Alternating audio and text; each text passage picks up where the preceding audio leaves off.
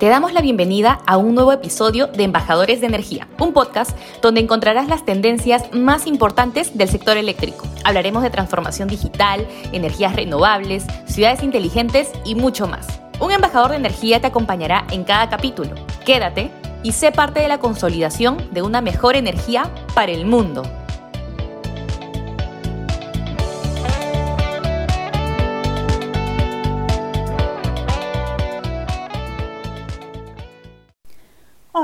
Soy Valentina Spina y trabajo en Real Time Communications, apoyando las actividades de comunicación que se dan frente a eventos críticos que tocan la empresa.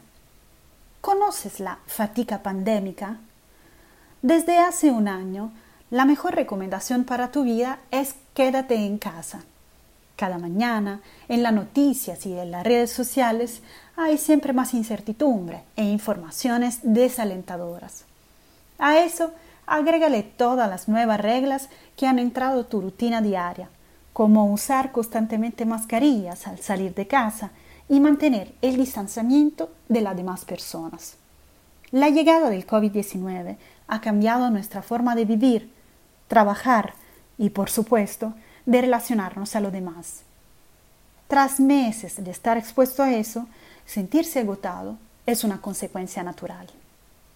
La Organización Mundial de la Salud ha llegado a definir la fatiga pandémica como la desmotivación en seguir recomendaciones de protección y prevención conforme vaya aumentando el tiempo en que ésas se vienen aplicando. La fatiga pandémica puede manifestarse en distintas formas, como estrés, apatía, trastorno del sueño, hasta escalar en algunos casos. Si la fatiga pandémica, por cierto, en ese contexto es inevitable, hay algunas recomendaciones para poderla manejar.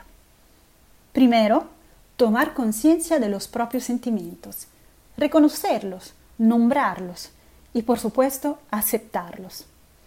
Segundo, replantear tus pensamientos. Recuerda a ti mismo el sentido del propósito, sabiendo que tu conducta es parte de la solución Renueva tu conciencia de que al usar tu mascarilla en público y quedarte en casa hasta lo posible, estás contribuyendo para lograr un bien mayor, manteniéndote seguro a ti mismo y a los demás. Lo que tú estás haciendo es crucial para que la sociedad en conjunto pueda superar esta situación. Luego, bajo esa premisa, ábrete a las alternativas posibles y encuentra lo que puede cuidar tu alma. Reconéctate con ti mismo y busca las posibilidades que todavía hay. Quizá el libro que siempre querías leer y nunca te dio el tiempo. Retomar a correr, aprender a pintar. Lo que pueda generar bienestar, porque por supuesto sigue siendo central. Así entenderás que la salud y su cuidado son imprescindibles. En el Perú eso justo representa una prioridad. Desde el primer día no dejamos de acompañar a los trabajadores en este camino. Que estén trabajando en campo o en su casa, no dejamos de exhortar en no bajar la guardia. El COVID-19 ha quitado la vida ya a casi 2 millones de personas en el mundo y a más de 38 mil peruanos. Confrontarnos con el virus sí puede ser frustrante al sentir que nos esté quitando el futuro, pero en nuestras manos hay todavía el poder más grande, cuidar nuestro presente. No dejemos de hacerlo. Esto fue el podcast Embajadores de Energía. Tú también puedes ser embajador y compartir este episodio con más personas. Te invitamos a seguir conectado a través de nuestras redes sociales.